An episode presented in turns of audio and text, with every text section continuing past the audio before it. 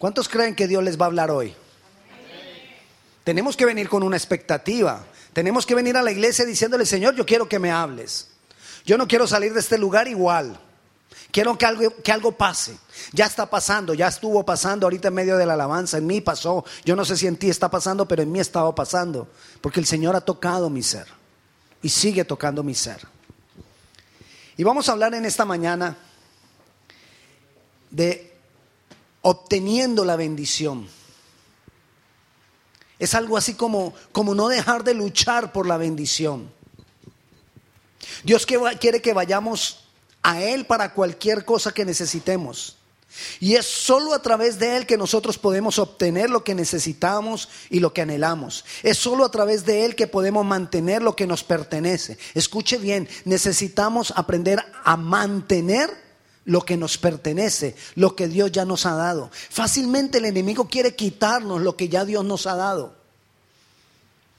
Entonces, vamos a ver una historia en la Biblia para que esto nos ayude a entender cómo luchar, cómo luchar en Dios. Y vamos al libro, del, al primer libro de Samuel. Nunca diga la primera de Samuel, porque no es una carta, es un libro. En las epístolas del Nuevo Testamento sí son la primera, la segunda, porque son cartas. El libro de Samuel, el primer libro de Samuel, capítulo 30. Vamos a leer bastante y nos vamos a quedar solo ahí en el capítulo 30. Así que si usted tiene su Biblia ahí, por favor, tome su Biblia.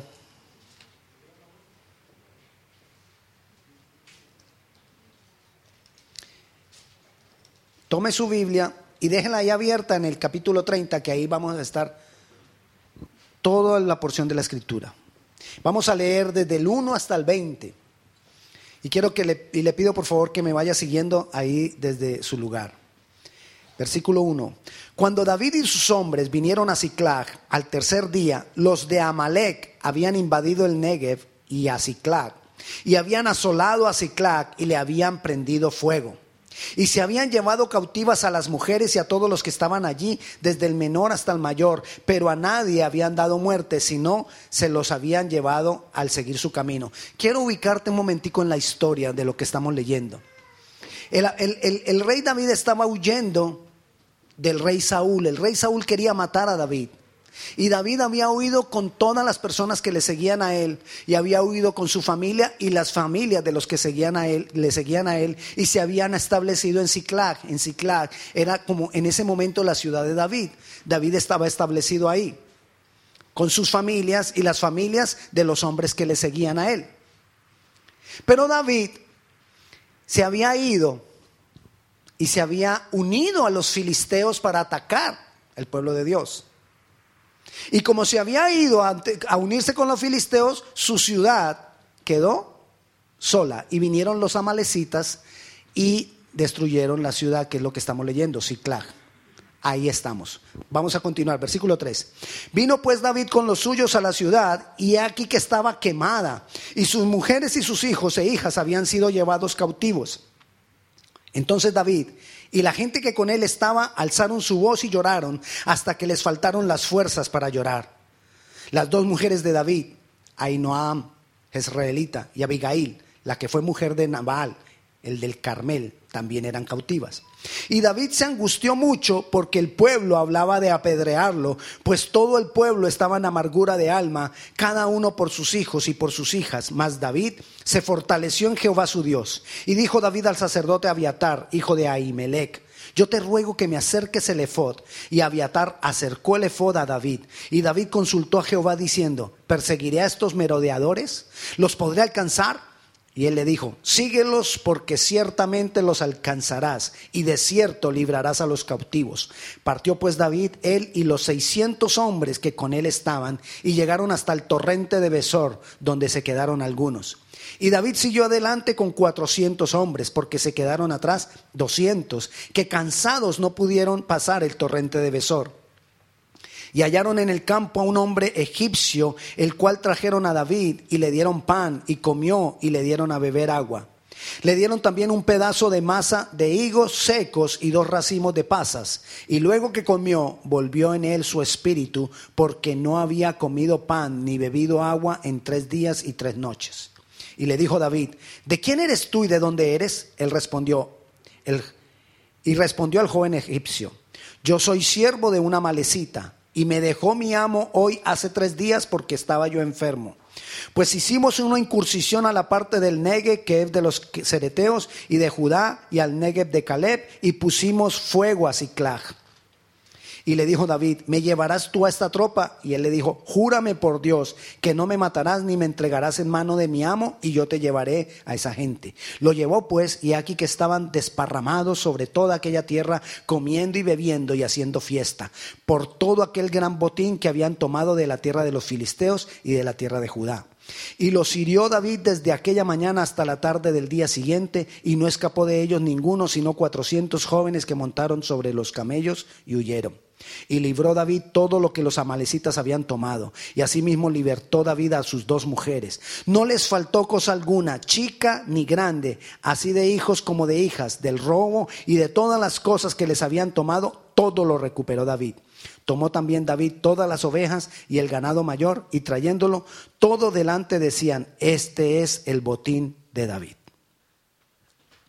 Eso es lo que vamos a estudiar en esta mañana. Los amalecitas, para que entendamos, los amalecitas era un pueblo de saqueadores que siempre se opusieron al pueblo de Dios. Siempre se opusieron a los escogidos de Dios. Siempre se opusieron al pueblo de Israel. Atacaron al pueblo. Cuando ellos salieron de Egipto, los primeros que se encontraron fueron los amalecitas. Después de que ellos cruzaron el Mar Rojo, se encontraron los amalecitas. Eso lo encuentras en Éxodo 17. Ahí tuvieron que luchar contra los amalecitas. Se opusieron para que Dios, para que el pueblo de Dios también entrara a la tierra prometida. Después de que ellos pasaron el desierto, atraviesan el Jordán y llegan a la tierra prometida y otra vez a los que se tienen que enfrentar son los amalecitas. Ya acuérdese de ese nombre, los amalecitas. Cuando el pueblo de Dios se estableció en la tierra prometida y murió Josué, y el pueblo de Dios se apartó de Dios, cada vez venían los amalecitas, destruían los cultivos, saqueaban al pueblo, se llevaban, se robaban todo el fruto que tenía, todo, todo, todo. Vez tras vez. Los amalecitas entonces representan todo lo que se opone para que el pueblo de Dios obtenga la bendición. Esos son los amalecitas. Miremos algunas representaciones de amalecitas hoy en día. Todo lo que te quiera, todo lo que se quiera oponer a que tú tengas la bendición de Dios, eso es una amalecita, espiritualmente hablando.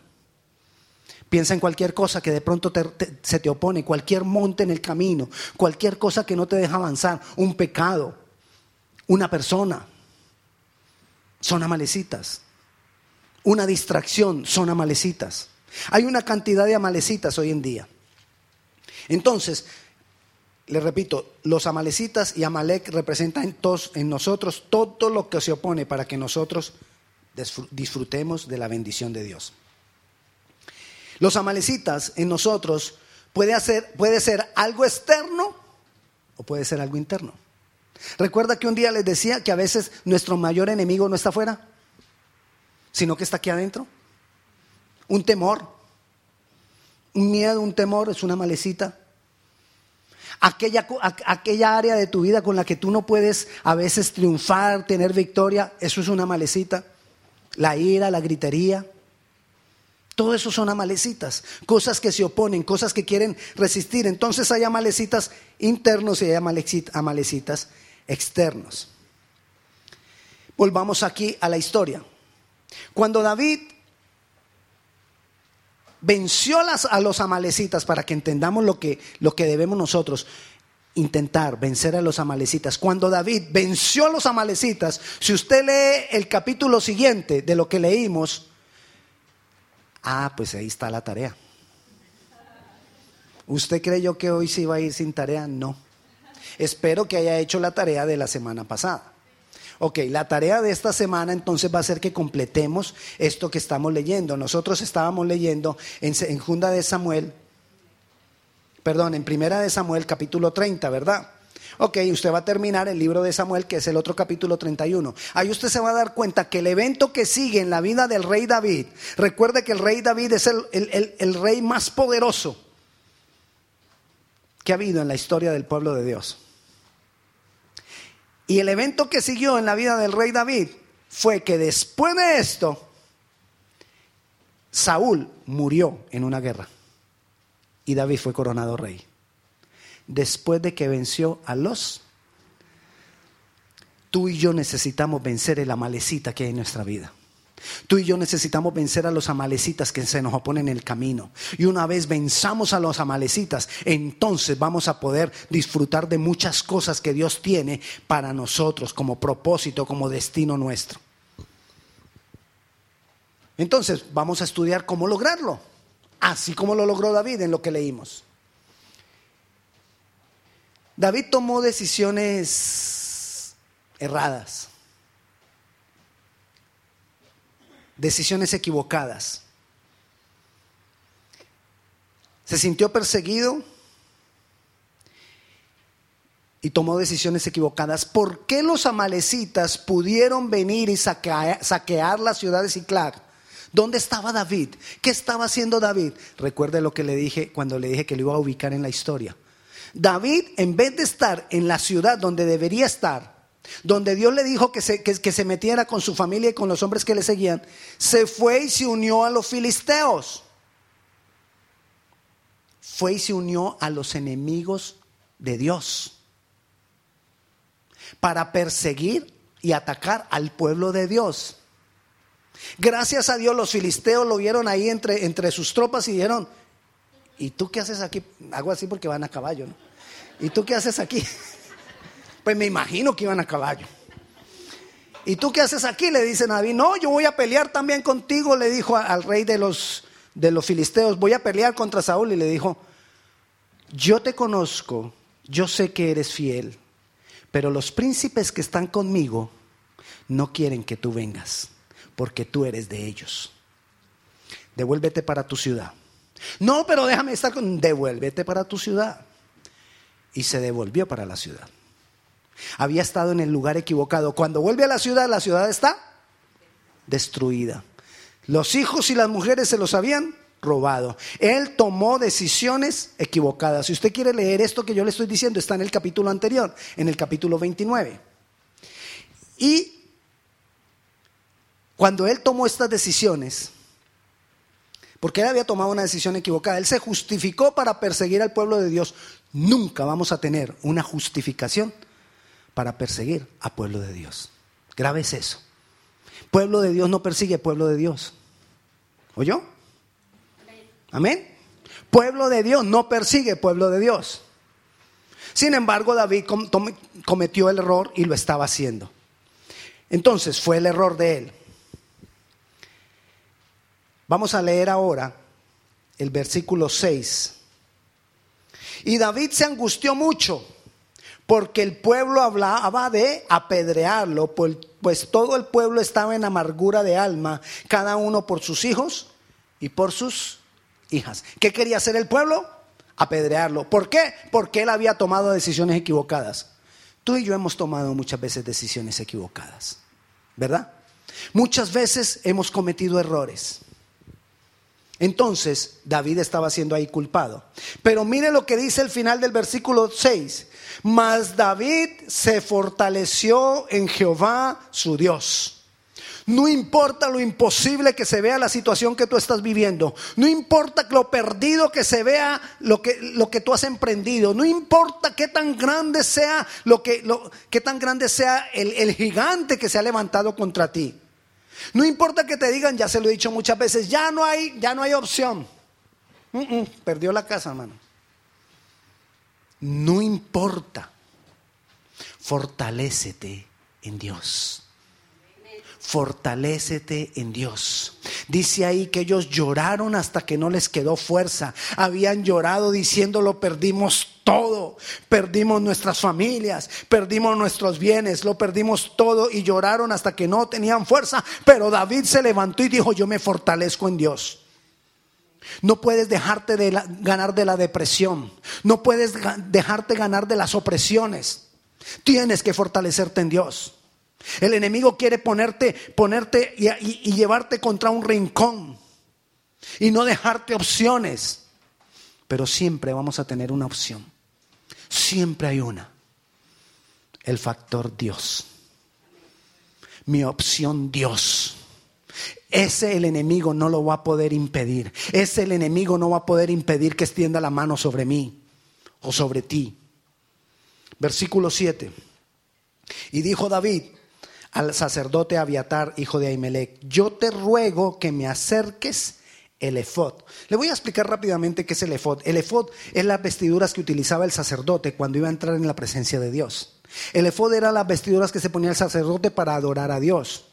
El efod era las vestiduras que se ponía el sacerdote, el sacerdote no solo para adorar a Dios, sino solo para, sino también para de la presencia de Dios recibir guía. Entonces David, cuando pide el efod, lo que está representando ahí es que él tomó la decisión de adorar. Cuando estés mal, cuando haya tanta dificultad, cuando haya tanto problema, lo que nosotros tenemos que hacer es adorar, adorar, adorar. Humíllate ante Dios y, derrama tu corazón en su presencia. Derrama tu corazón en la presencia de Dios. Pastor, yo, yo no, yo casi no adoro porque yo canto feo. No, yo canto más feo que usted. Te lo aseguro. Pero adorar no es cantar. Cantar es una de las expresiones de los medios. Pero adorar es, es declarar y creer en la grandeza que Él tiene. En lo grande que es ante la, en lo grande que Él es ante la pequeñez que somos nosotros. Adorar es reconocerlo a Él reconocerlo en su santidad, en su poder, en, su unción, en todo. Eso es adorar. Y ahí David, David sabía el secreto. Él lo había hecho muchas veces y entonces vuelve, vuelve a decir, ya sé, ya sé cómo funciona. Voy a adorar. Antes de enfrentarse a Goliat, ¿recuerda la historia del, del gigante Goliat? Bueno, antes de enfrentarse a Goliat, él también hizo lo mismo, había adorado. Él se enfrentó al oso, al león, luego a Goliat, ahora está enfrentando en esto, pero siempre él ya sabía, lo que tengo que hacer es adorar. Y entonces él va y adora, le acercan el efod y adora a Dios. Pero dice ahí también el versículo, el versículo 7, yo te ruego que me acerques el efod. Y Abiatar acercó el efod a David. El 8, y David consultó a Dios. Esa es la otra cosa que tenemos que hacer consultar a Dios. No consultes, la otra vez yo también le decía, no consultes. A veces consultamos la persona que no es. Isaías 31 e Isaías 31.1 dice que nosotros no busquemos consejo fuera de Dios. Porque cuando nosotros buscamos consejo fuera de Dios, añadimos pecado al pecado. Terrible. Y a veces nosotros buscamos consejo fuera de Dios, porque la persona de pronto parece experimentada. Le voy a dar un ejemplo. Usted escuchó o recibió algo acerca de su esposo. Y usted para tomar la decisión si sigue con su esposo o no, va a la vecina de la esquina. Voy a preguntarle a la vecina de la esquina. Es que ella tiene experiencia, ella ya tiene tres matrimonios. Entonces voy a ella, ¿sí?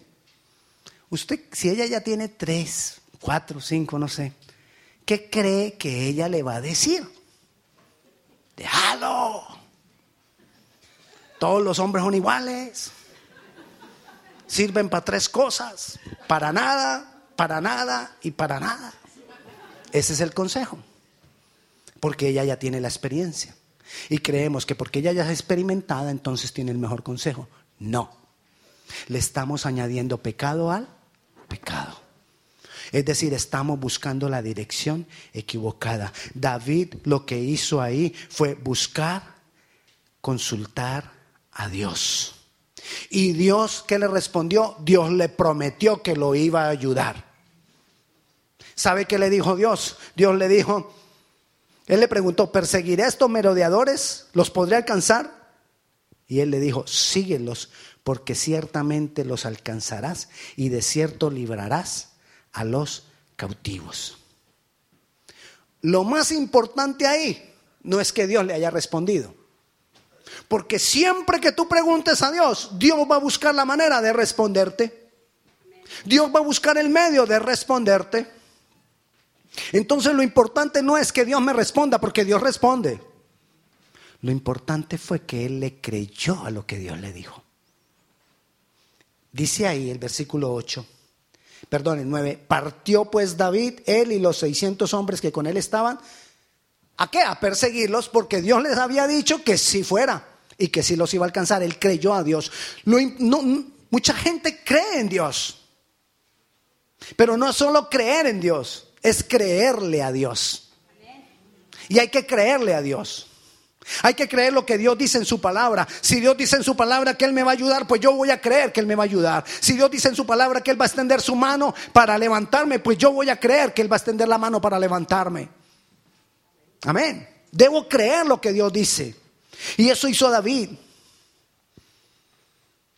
Necesitamos creer a su palabra. ¿Cuántas promesas hay en la palabra que nosotros las dejamos ahí y no, y no las atendemos? Y ahí están, están y fueron escritas por nosotros y para nosotros. Entonces, David arrancó, tomó a sus 600 hombres y dijo, vamos. ¿Usted cree que David tenía miedo? Bueno, uno dijo sí, el otro dijo no. La verdad yo no sé. Pero supongamos que tuvo miedo. Con todo y miedo fue. Supongamos que no tuvo miedo. Igual fue. No importa que haya temor o no haya temor. Ve. Créele a Dios y haz lo que Dios te dice. Porque a veces decimos, ay, es que como tengo miedo, eh, eh, la gente de pronto dice que no debo tener miedo. No, lo que debes es actuar. Lo que no debes es dejar que el miedo te paralice. Haya miedo o no haya miedo, lo que nosotros necesitamos es obedecer a Dios. Y entonces, volvamos allá al versículo 9. Partió pues David, él y los 600 hombres que con él estaban y llegaron hasta el torrente de Besor, donde se quedaron algunos. Ay, ¿cómo así? Dios les dice que si vaya, que Él va a alcanzar a los, a, los que se llevaron su, su, gente. Y lo primero que se encuentra es el torrente de Besor. No más mire el nombre, torrente. El torrente de Besor era un río muy caudaloso y había que atravesarlo caminando con las armas que llevaban. Entonces, ¿se imagina? Y era ancho se iban a cansar mucho, iban a perder las fuerzas. ¿Cómo será que iban 600 y 200 de ellos ahí se quedaron cansados? No podían más. ¿Cómo así entonces? Si Dios me dijo que lo siguiera, ¿por qué ahora me encuentro estos problemas? ¿Por qué ahora veo situaciones difíciles? Quizás estos 200, quizás, se centraron en ellos mismos y no en Dios. Se, sentaron en su propia se centraron en su propia fuerza. Y cuando nosotros nos centramos en nuestra propia fuerza, nuestra fuerza es limitada. Levante la mano quien no tenga una fuerza limitada. Tenemos una fuerza limitada, la nuestra. Pero si yo me centro en Él, Él tiene una fuerza ilimitada. Entonces esos 200 quizás se centraron en ellos mismos, en sus temores, en su fuerza, y no en lo que Dios había dicho. Y se cansaron. ¿Cuántos de nosotros hemos llegado en algún momento de nuestra vida frente al torrente de Besor y nos hemos cansado de pelear? De pelear por nuestras esposas, de pelear por nuestros esposos, de pelear por nuestros hijos, de pelear por nuestro hogar. ¿Cuántos se han cansado de pronto de vivir en santidad? ¿Cuántos se han cansado de hacer lo correcto? ¿Cuántos se han cansado de perdonar? Cansa. Yo no te estoy diciendo que no cansa, yo te estoy diciendo que cansa pero que no, no podemos tener la mirada en, nuestro, en nosotros mismos. Ay, pastor, es que yo ya estoy cansado de perdonarlo. Ya estoy cansada cansado de perdonarla.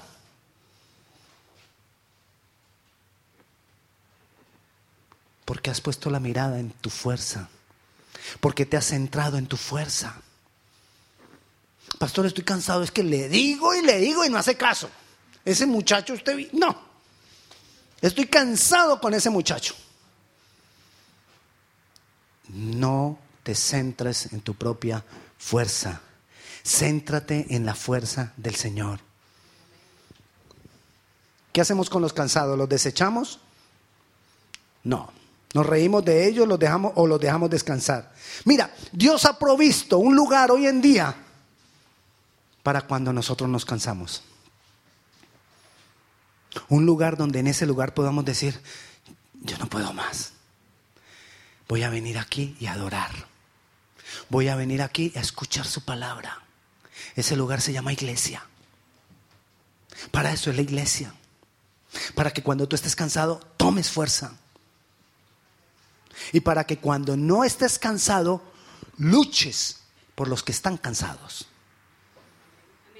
iban 600. Tuvieron que continuar 400. Esos 400 iban a, iban a trabajar, iban a esforzarse por todos los 600, no por ellos solos. Ese lugar hoy se llama iglesia.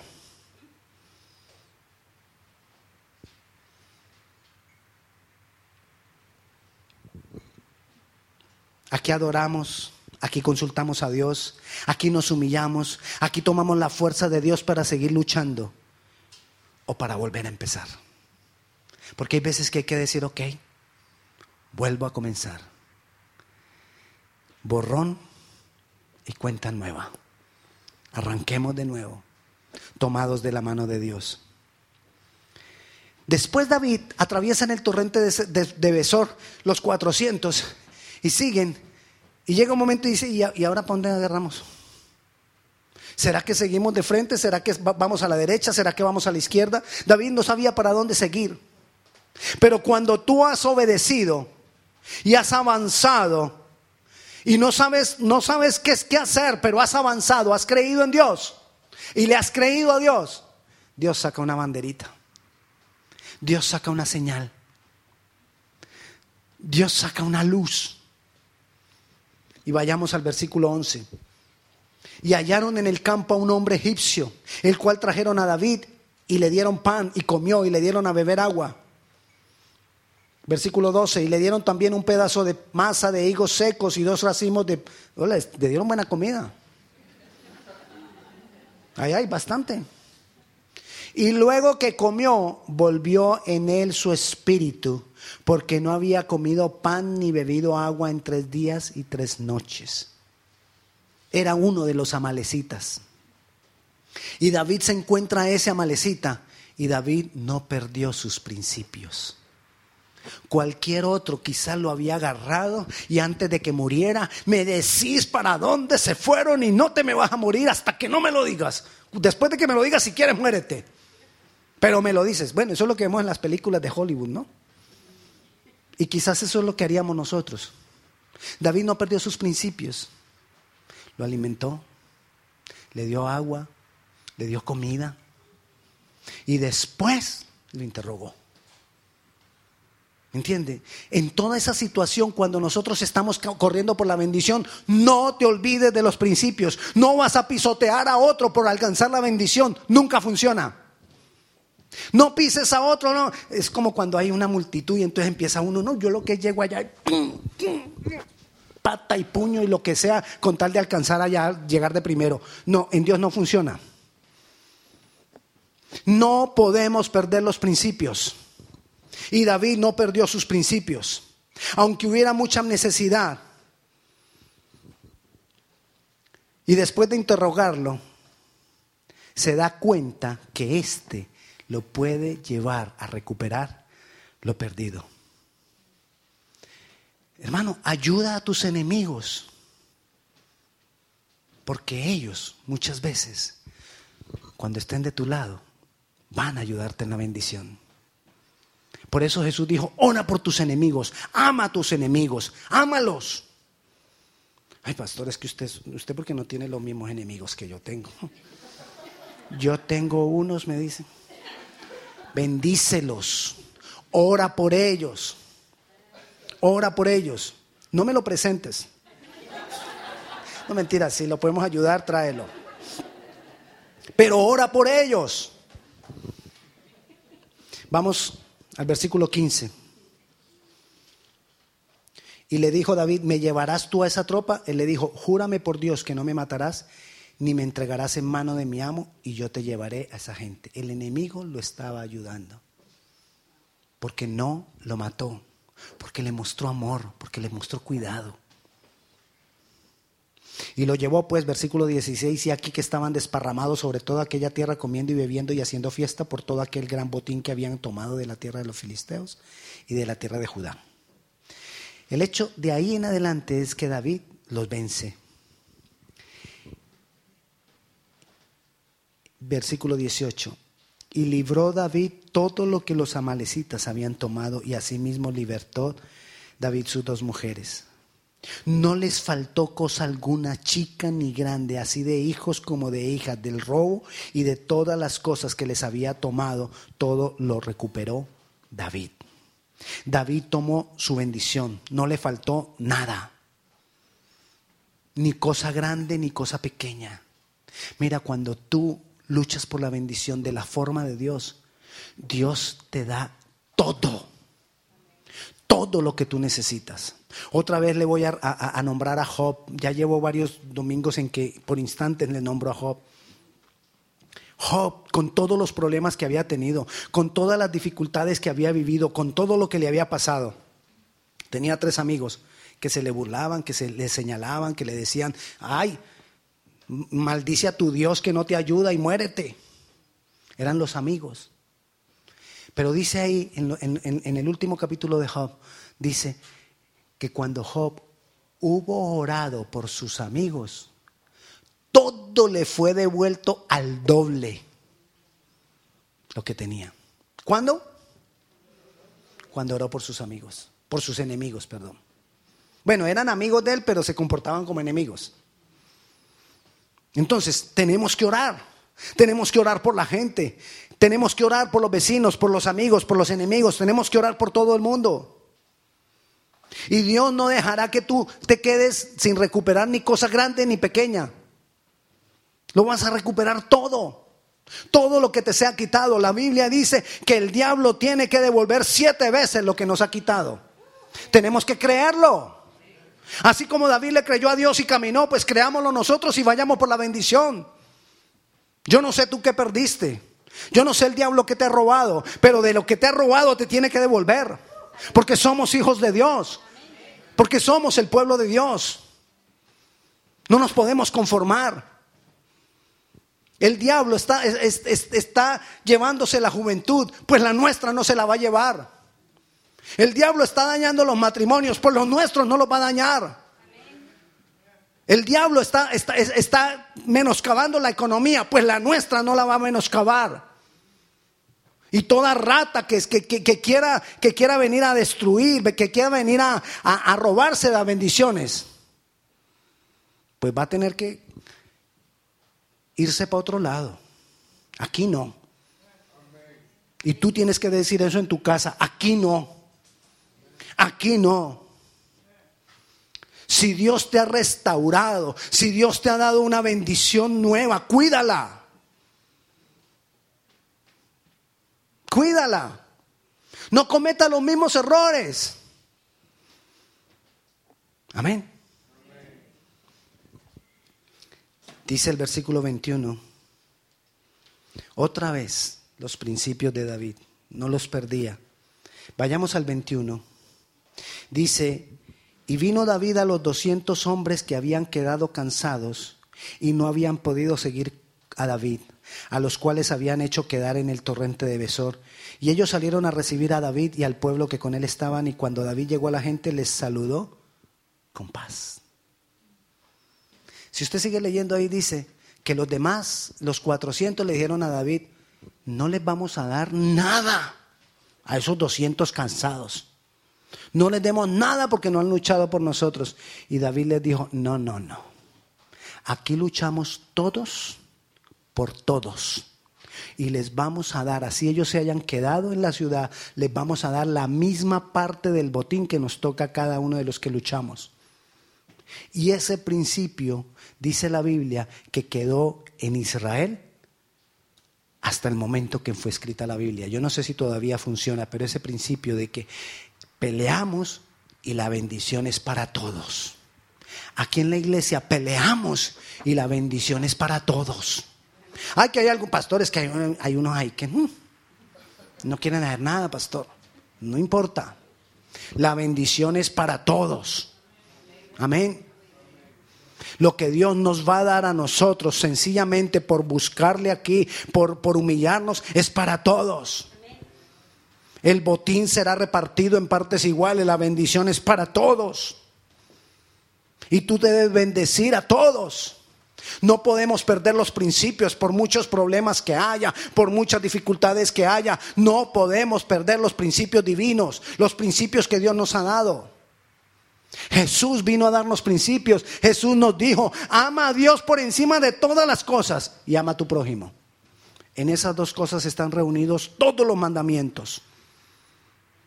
Tenemos que guardar esos principios. Dios quiere que nosotros mantengamos la bendición. Y si estás, yo no sé si hay un torrente de besor hoy en tu vida. Yo no sé si de pronto estás cansado. Yo no sé si han habido tantos problemas y tantas dificultades que has bajado los brazos. Yo no sé si ha habido un momento en que ya hasta te has debilitado y te has postrado ahí de cansancio. Pues yo quiero decirte que hoy Dios te levanta. Porque Dios ha puesto este lugar para levantar. Dios ha puesto este lugar para bendecir. Dios ha puesto este lugar para extender la mano al cansado, al que está batido, al que está con problemas y levantarnos. No importa cuál sea la, circunstancia, no importa cuál sea la condición, no importa que ya todo esté perdido. Si tú le crees a Dios, Dios va a hacer un milagro. Si tú le crees a Dios, Dios se va a glorificar.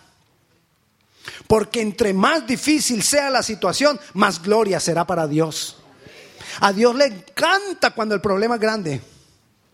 Ay, llegaste a la iglesia, sí, tengo un problema grandísimo. Y Dios se sonríe y dice, yo me voy a glorificar. Fue lo que le respondió Dios a los discípulos y a los fariseos. Había un hombre ciego de nacimiento y todo el mundo empezó a preguntar, ¿y ese hombre ciego de nacimiento por qué está ciego? ¿Por el pecado de los papás o por el pecado del mismo? Y Jesús les dijo, ni por el pecado de los papás ni por el pecado de él. Sencillamente yo me voy a glorificar en él. Hey, ciego, ven. Ah, mira, ya iba a decir, anda. Y ciego, toma tu lecho y camina. No, no. Qué fácil es poner a caminar un ciego. No, él lo hizo ver. Él lo hizo ver. Él lo hizo ver. Y entonces fue grande su gloria porque nunca había visto ese ciego. Era ciego de nacimiento y fue grande la gloria para Jesús. Y todos se maravillaron. Dios quiere ver milagros. Entre más situación difícil haya, pues más milagros. Y entre más pecado, pues en de abunda el pecado, sobreabunda la gracia. Y Dios se glorifica. Así que no importa en qué condición has llegado tú al Señor, no importa en qué condición tú has llegado a la iglesia, no importa en qué condición te encuentres hoy, hoy hay una bendición grande para ti. Pero necesitamos creerle a Dios. Necesitamos adorarle, así como hizo David. Llamó al sacerdote y le dijo, ay sacerdote, acércame el efod. Ven, adoremos. Y yo te voy a pedir que hagamos eso en este momento, en los minutitos que nos quedan y consultemos al Señor. Ponte de pie, vamos a orar.